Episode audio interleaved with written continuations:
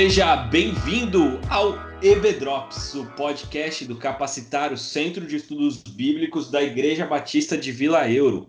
Eu sou o Lucas e o Gênesis de verdade é o Evangelho de Marcos. Olá, pessoal, aqui é o Alexandre, é um prazer estar com vocês de novo nesse ano. E Evangelho de Marcos é a palavra de Deus assim, a pé na porta e tapa na cara. Fala pessoal, aqui é o Elder e nesse texto de hoje de Marcos a gente vai ver que a miséria humana ela tem raízes muito mais profundas do que a gente imagina.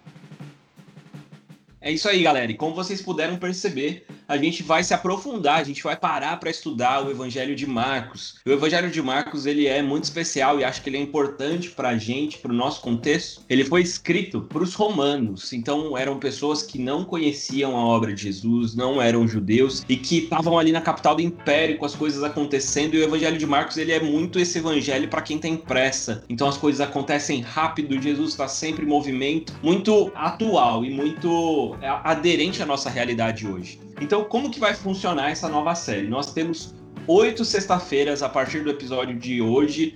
Você que está ouvindo no dia que é de lançamento, a gente sempre lança numa sexta-feira. A gente tem oito sextas-feiras até a sexta-feira da paixão do ano de 2021. Para quem está ouvindo agora, é, para quem está ouvindo mais para frente, a gente está em 2021 e a gente vai passar essas oito semanas, esses oito episódios, lendo a cada semana dois capítulos do livro de Marcos, do Evangelho de Marcos. Então a gente começa hoje nos capítulos 1 e 2 e vamos assim até capítulo, os capítulos 15 e 16 na sexta-feira da paixão, quando a gente vai falar a respeito da morte e ressurreição do nosso Cristo. Então vem com a gente, divulga, compartilha, porque vai ser uma bênção e a gente vai se ater a alguns dos principais fatos do livro de Marcos, alguns textos. Então, sem mais delongas, vamos embora, vamos estudar o livro de Marcos. E para a gente fazer isso, eu queria convidar o Alexandre aqui para conversa e perguntar para ele a respeito do, dessa introdução, do começo do livro de Marcos. Ele é muito diferente dos outros evangelhos, que trazem a genealogia, que falam quem está escrevendo, e aqui é completamente diferente. Marcos já começa com os dois pés na porta, como você mesmo disse, falando que Jesus ele é o Cristo, que é o princípio do evangelho, e já começa a partir do batismo e da tentação. A gente já começa com toda essa realidade da vida de Jesus. Eu queria que você trouxesse para a gente, então, por que, que ele faz isso e qual que é a intenção, qual é, quais são os ensinamentos que a gente tira dessas passagens. Beleza, Lucas. Então, o que acontece, quando a gente começa a ler o texto, e, e assim, um pouquinho antes da gente pensar em falar no batismo, na tentação de Jesus, o primeiro versículo do, do livro de, de Marcos, né, ele já começa o seguinte, olha, princípio do evangelho de Jesus Cristo, o Filho de Deus. Ele começa com duas afirmações muito fortes. Primeiro, ele fala que Jesus é o Cristo, tá bom? Ele é o Messias, aquele esperado, é aquele rei salvador que viria para os judeus, né? E ao mesmo tempo ele fala que esse Cristo que a gente conhece, chamado Jesus, ele também é filho de Deus. E ele reforça isso quando ele está falando no batismo. É, o Lucas estava comentando logo na abertura que se você quiser conhecer Gênesis, você também tem que conhecer o livro de Marcos. E, e tem toda a razão. Porque quando a gente lê esse texto do batismo, ele faz um paralelo, mas muito forte, com o relato da criação volta lá para Gênesis 1, quando você entra no, no, primeiro, no segundo verso, ele já falava o seguinte: olha, era terra sem forma vazia, e vazia, trevas cobriam a face do abismo, e o Espírito de Deus se movia sobre a face das águas. Em outras versões, quando a gente vai procurar, ela fala assim: e o Espírito de Deus pairava sobre a face das águas. Pairava em hebraico teria o mesmo significado de bater as asas aí vem a mesma referência que a gente tem no livro de Marcos, do da pomba aparecendo. Então, assim, o, a gente tem um paralelo aqui no Antigo Testamento, a figura de Deus Pai, que tudo cria, da palavra criadora e a gente tem o Espírito de Deus que se movia, que pairava, que planava sobre a face das águas. No batismo de Jesus, você tem o Pai, o Pai que está lá envolvendo Jesus com palavras de amor. Você tem o próprio Jesus Cristo, que é a palavra, e você tem o Espírito Santo, que ele reveste Jesus de poder. É, é impactante quando você começa a pensar dessa forma e você fala o seguinte: opa, quer dizer que aquilo que Deus fez lá na criação, ele está fazendo de novo Sim, é exatamente essa ideia que eu queria compartilhar com vocês. E uma outra ideia é assim, o relacionamento de Deus é um relacionamento dinâmico, o relacionamento do Pai, do Filho e do Espírito Santo. É um relacionamento que os três constantemente se amam, um glorifica o outro. É um relacionamento de profunda e infinita felicidade. E é por isso que a gente tem esse reflexo no batismo de Jesus. E quando a gente está lendo o livro de Gênesis, a gente fala, ah, mas por que Deus fez tudo isso? Ele não precisa. Ele fez isso para que eu o adorasse. Aí tem uma referência também de um outro excelente livro, e eu gostaria muito que vocês pudessem é, dar uma lida nele, quando puderem, é Cristianismo Puro e Simples, do C.S. Lewis. Ele fala que o relacionamento da Trindade é praticamente um relacionamento muito dinâmico. É um relacionamento quase como se fosse uma dança, ele coloca. Ele tem uma citação que também do livro do C.S. Lewis e que também está sendo feita no Keller, que é no cristianismo Deus não é algo estático, mas ele é sim dinâmico, ele é uma atividade pulsante. Quase que, se você não me achar irreverente, uma espécie de dança. Ale, O Keller falou, o Celso Luiz, o C.S. Lewis falou Cara, não tenha medo, você está numa boa companhia. Pode falar, é uma dança. É uma a dança. Trindade é uma dança, é gente. É uma dança. E Deus e te e Alexandre. É, exatamente. A, na grande galeria, ó. Keller, C.S. Lewis e Alexandre estão afirmando: Deus é, é uma dança. É, são os três carecas, cara. Assim, é pelo menos isso. A gente pode falar que temos alguma coisa em comum. Mas o que acontece, assim, e essa dança, Deus nos convida para que nós dancemos. Ele quer que nós façamos parte disso. Ele queria que nós fizéssemos parte disso na criação. Ele quer que nós façamos parte disso hoje. E é por isso que Jesus vem. É por isso que Jesus é batizado, é por isso que tudo começa, todo o ministério de Jesus começa nesse momento especial. É quando ele lembra da criação e fala: gente, a gente está começando tudo de novo. Mas sabe de uma coisa? Agora Jesus está entrando na história de uma forma direta e de uma forma absurdamente diferente, sabe? O Evangelho de Marcos vai mostrar muita coisa acontecendo e vai mostrar o que acontece quando Jesus se mete na história. E o que é interessante, a gente tem esse primeiro momento que é um momento de muita felicidade, né? Que é Deus falando: olha, você é meu filho amado.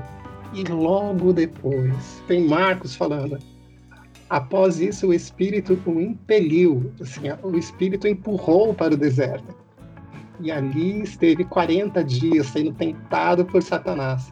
Estava com os animais selvagens e os anjos o serviam.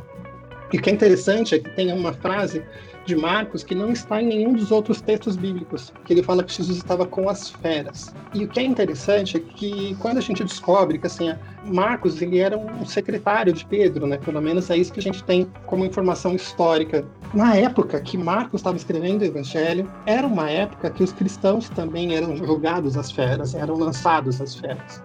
E o que acontece é que a gente aqui tem Jesus, uma figura uma pessoa que começa a ter um relacionamento espetacular com Deus e logo em seguida ele começa a ter que lutar com uma ameaça.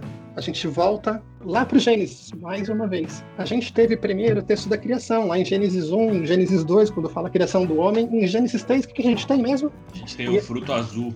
Exatamente, a gente tem a jaca. Entendeu? Assim, Segundo a, gente... a Record, é a fruta azul, né? É, cara, assim, eu...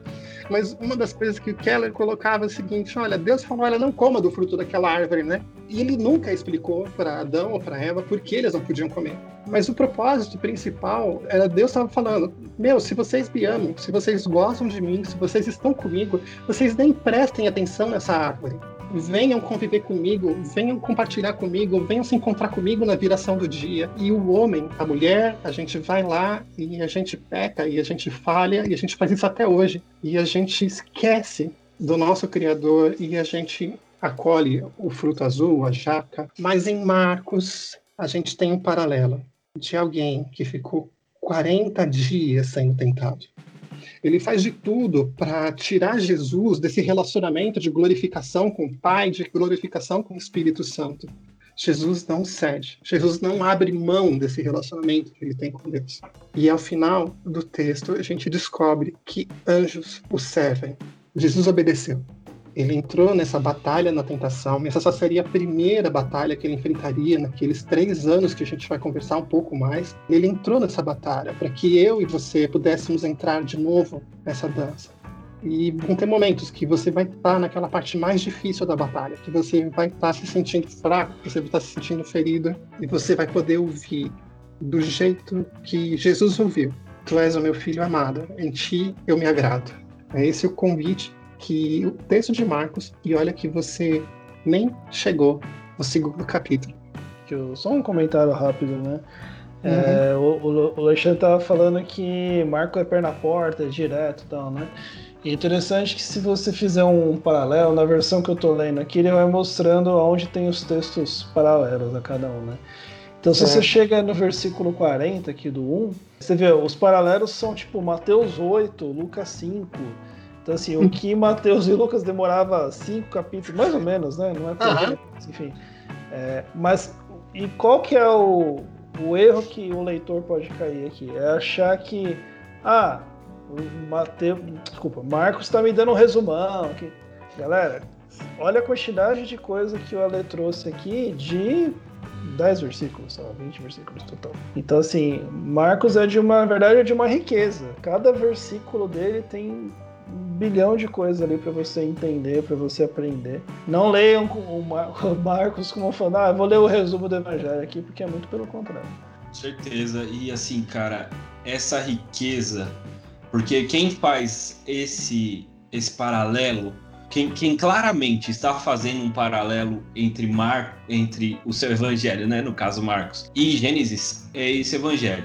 E, cara, assim como o Alexandre falou, e que é, tem que ficar claro na nossa mente, assim, a beleza disso, porque o que Deus está fazendo em Cristo Jesus é recriando todas as coisas. Então, assim, não é que Jesus, Deus falou, vou fazer aqui uma, uma coisinha para ele não deixou easter egg, né, para quem gosta de séries assim, tipo, vamos ver quem descobre que eu tô fazendo um paralelo. Não, ele tá falando, eu estou fazendo novas todas as coisas. O velho Adão, ele caiu. Quando ele, ele foi tentado, ele caiu, mas agora que eu tô recriando, tem a minha voz, tem o o próprio Filho, tem o Espírito Santo pairando sobre as águas, mas nesse Filho eu muito me alegro. Nesse Filho eu tenho grande alegria. Minha grande alegria nesse Filho é porque logo em seguida ele vai ser tentado, mas ele não vai ceder à tentação. É na tentação de Jesus que a minha vitória começa a ter sabor de mel, que a nossa vitória, que a nossa salvação começa a existir, porque quando Jesus é tentado e ele não cai, Satanás é derrotado pela primeira vez. Então é, é, muito lindo, é muito rico tudo isso que, que o Ale trouxe. De verdade, é um evangelho que, apesar de ser curto, sintético, é, eu, eu não trouxe isso na introdução, mas assim, são poucos, se eu não me engano, são 23 versículos de Marcos que não estão em Lucas e menos ainda em Mateus, assim basicamente você tem todo, toda, todo o relato de Marcos você tem nos outros dois evangelhos, até porque ele foi a referência né, para Lucas e, e Mateus escreverem os seus evangelhos. Mas apesar dele ser rápido e sintético, ele é dessa beleza e profundidade gigantesca. E aí aconteceu isso. Jesus veio, Jesus foi tentado, Jesus foi batizado, Jesus foi tentado e após a tentação ele já começa o seu ministério e como Marcos é esse evangelho que está em ação. É, eu queria ouvir um pouquinho do Elder, então, o que, que o, os capítulos, ainda, né, uma parte do capítulo 1 e o capítulo 2 tem para trazer para a gente, para dar essa ideia de movimento e das coisas acontecendo. Legal, Lucas. É, na sequência desse texto, já começando ali no, no 40, ele vem com uma sequência de duas curas que a gente conhece muito bem, ouve, ouve muito sobre elas. E a primeira é a do leproso, né? Que o leproso chega até Jesus, se ajoelha e fala, suplica, né? É, Olha, mestre, se quiseres, você podes me curar, né? Tu podes me curar. E aí, é, o texto diz que Jesus se enche de compaixão por aquele, por aquele leproso, estende a mão e toca nele e fala: Olha, eu quero, né? Eu quero, seja purificado. E a lepra deixa. E aí acontece uma coisa interessante, né? Que Jesus fala o seguinte: Jesus despede ele, mas fala: Olha, é, não conta isso a ninguém. Né? Primeira coisa, não conta a ninguém, mas vá até o sacerdote e ofereça sua purificação, sacrifícios, para que isso sirva de testemunho. E aí eu estava lendo um comentário aqui da, da Vida Nova, né, sobre esse texto, e ele fala o seguinte, que é, nesse ponto, Jesus já estava ficando, é, sem usar a palavra de forma leviana, mas estava ficando famoso. Né? As, enfim, as histórias de Jesus, a popularidade de Jesus estava crescendo de uma forma descontrolada. Isso atraía pessoas que só queriam as curas, isso atraía curiosos, isso atraía a gente para ver, ah, deixa eu ver qual que é desse, desse Galileu aí, atraía de tudo e atraía também aqueles que realmente queriam segui-lo. Então, o, o, comentário diz que Jesus estava nesse momento, é, de certa forma, tentando, de alguma forma, evitar isso, e que de fato não adiantou nada, né? Porque lá no, no versículo 45 fala que o leproso saiu e começou a contar para todo mundo mesmo. E aí o próprio texto na continuidade fala que Jesus chegou num ponto que ele já não podia mais entrar publicamente em cidade nenhuma, então ele se isolava em lugares mais afastados, né? É, para que ele pudesse ali fazer o ministério dele. Mas uma coisa interessante sobre essa questão do, do, do leproso é que ele fala o seguinte: olha, você. O que Jesus fez? Primeira coisa, ele foi lá e curou de fato. Ele fez ali o ministério dele para depois virar para o leproso e falar o seguinte: agora você vai e cumpre o ritual. E é exatamente isso uma das coisas que esse texto nos mostra. Olha, muito mais importante do que os seus ritos, é, seus, suas ofertas e o que mais que for, é a transformação que Jesus vai gerar em você, é a cura que Jesus pode gerar em você. E uma cura que, como a gente vai ver no, na próxima cura aqui, às vezes ela pode estar ou não ligada a questões de espirituais, a pecados, etc. E essa cura seguinte, que também é muito famosa, acho que é até mais famosa, né? Que é a do paralítico, né? Todos já ouviram a história lá, que Jesus estava na casa e aí desceu, né? As pessoas abriram um buraco no telhado e desceram um paralítico, etc. Então esse é o texto que está que tá sendo dito aqui, né? Tá lá em Marcos 2, de 1 até ali o, o 8, mais ou menos. 8 não, vai um pouquinho mais pra frente, até o 12. Cara, só Nesse um comentário. Claro. Jesus começou causando já, né? Vou receber um mestre aí, um rabino que tá ganhando fama. Até falaram que quando ele se batizou lá com João, veio uma pomba, o céu se abriu. Vou receber esse cara aqui na minha casa. Aí daqui a pouco, quando Jesus vai embora, você tá sem telhado, cara. Imagina, tipo, situação Não, detalhe, que tá acontecendo aqui, né? É, detalhe, eu chamo o cara aqui, veio um monte de gente que eu não chamei, começou a entrar gente pela janela, por porta, por tudo, lotou a casa e ainda arrancaram meu telhado. É, foi basicamente isso mesmo. E aí é interessante, né? Porque é o seguinte, o texto diz que Jesus estava lá fazendo o quê? Pregando a palavra. Né? Versículo 2 está lá e Jesus pregava a palavra. E aí veio né, quatro homens trazendo um amigo. É, e provavelmente, gente, pelo menos o que o, pelo menos me dá essa impressão, é que tinha gente rodeando a casa, assim, tava muito cheio aquele negócio, não tinha mais onde, onde botar gente ali. E aqueles amigos estavam trazendo o seu amigo paralítico ali numa, numa maca, né, enfim, numa cama. E, meu, a gente tem que levar esse cara para Jesus, porque Jesus vai curar ele, Jesus pode curar e não dá para entrar. E o que, que a gente faz? E aí, esse comentário também que eu estava lendo falou que era comum ali na época as casas terem um acesso, não um acesso pelo telhado que tinha um buraco, mas tinha uma escadinha que você subia até o telhado. Os caras subiam até o telhado, fizeram o raio do buraco e botaram alguma corda, alguma coisa e vamos descer, descer esse cara para Jesus curar ele. E de novo, né? Jesus se move de compaixão, Jesus é, vê né, a, esforço, ver a fé de fato, ver ali a, a, o empenho daqueles homens em salvar o seu amigo, em curar o seu amigo, né? E aí é interessante que o, o texto diz exatamente isso, né? Que Jesus olha e fala, viu a fé deles e fala, filho, os seus pecados estão perdoados. Mas olha que loucura, né? Porque eles estão trazendo o homem, porque o homem tá, tá ali paralítico, tá na coisa. E Jesus vira e fala, seus pecados estão perdoados provavelmente se fosse qualquer um de nós fosse assim, Jesus, pô, obrigado, né? Uma honra, né? Mas não era bem isso que eu vim aqui, né? Eu vim aqui porque que eu, eu vim aqui não, né? É, não era bem isso que eu queria, entendeu? E aí no 6 fala que né, tinham mestres da lei raciocinando no seu íntimo, né? Por que, que ele fala assim, está blasfemando, só Deus pode perdoar pecados? E aí vem uma sacada que Jesus fala o seguinte: Olha, por que, que vocês estão remoendo aí no coração de vocês? Eu imagino, essa a gente passa normalmente batido por isso, né?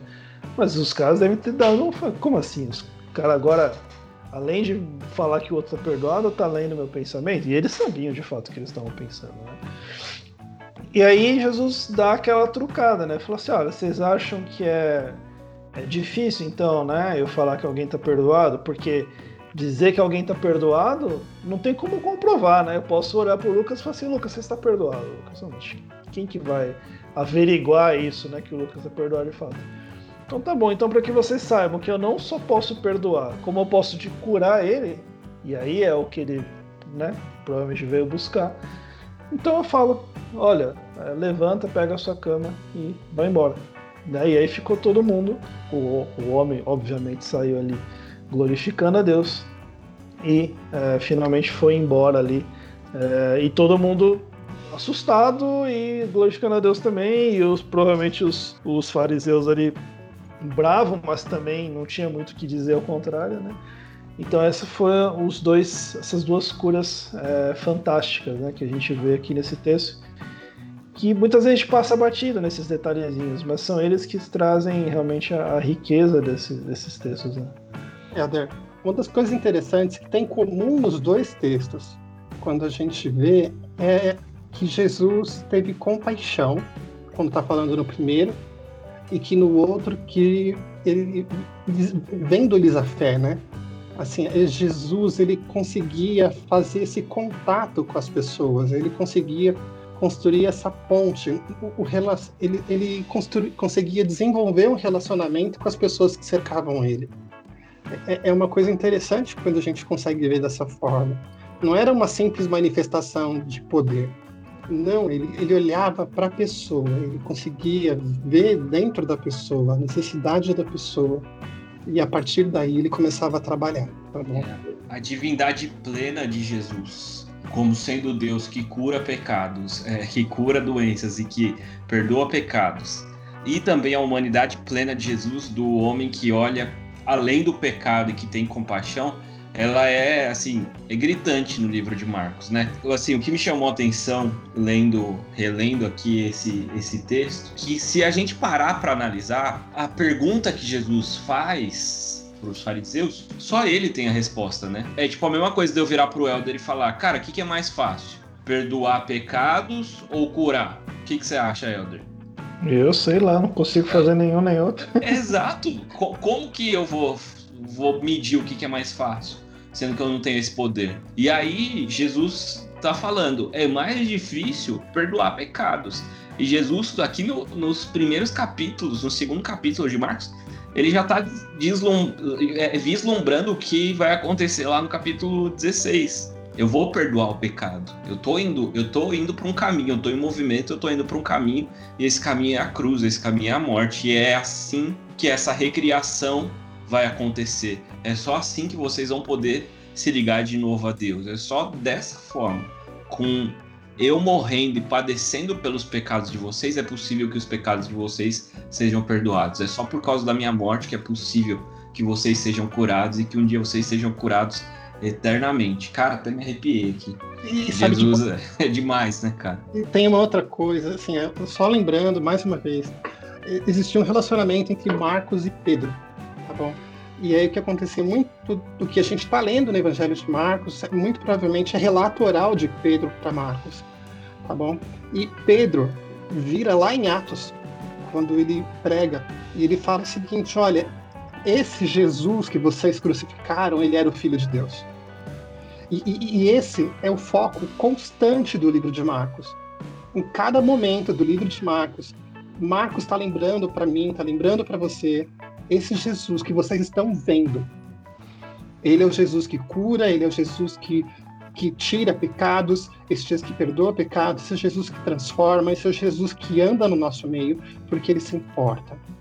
Esse Jesus é filho de Deus. É o tempo inteiro ele está falando isso. Ele fala isso no capítulo 1, ele fala isso no capítulo 2, e ele vai até o final do texto do livro dele, reforçando essa ideia principal.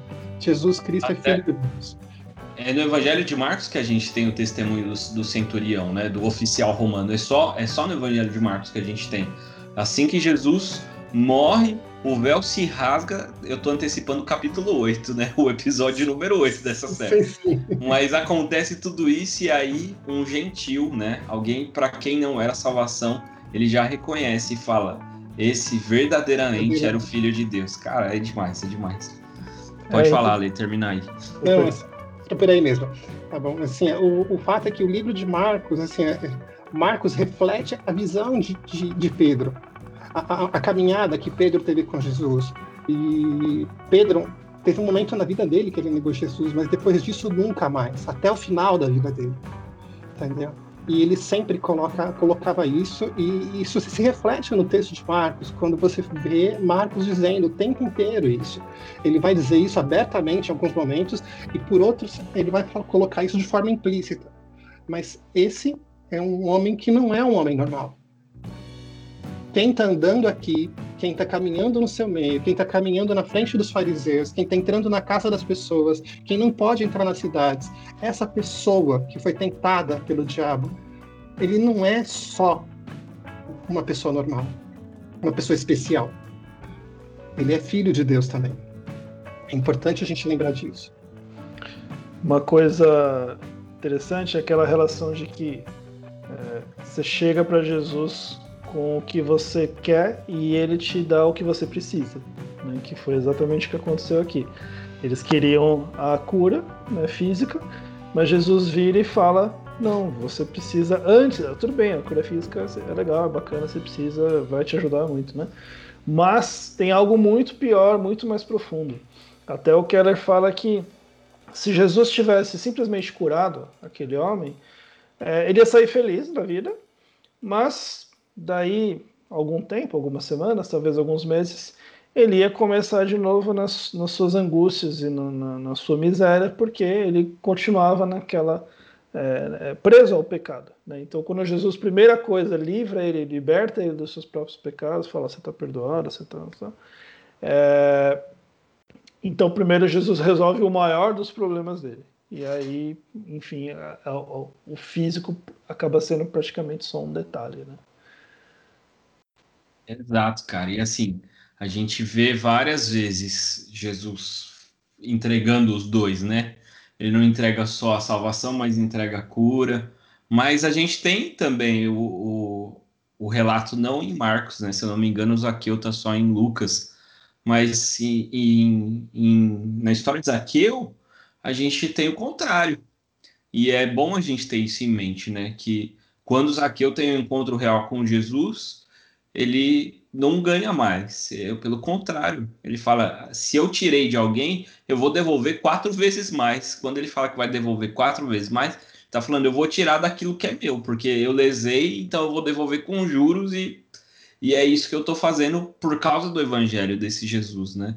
Então é isso é, é perfeito. Jesus ele muda mesmo o nosso coração e ele passa a ser suficiente, né? Ele nos entrega aquilo que a gente precisa, que é ele mesmo e a salvação, né?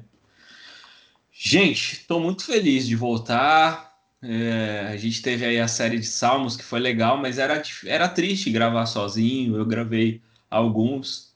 Agora é bom estar com vocês de novo.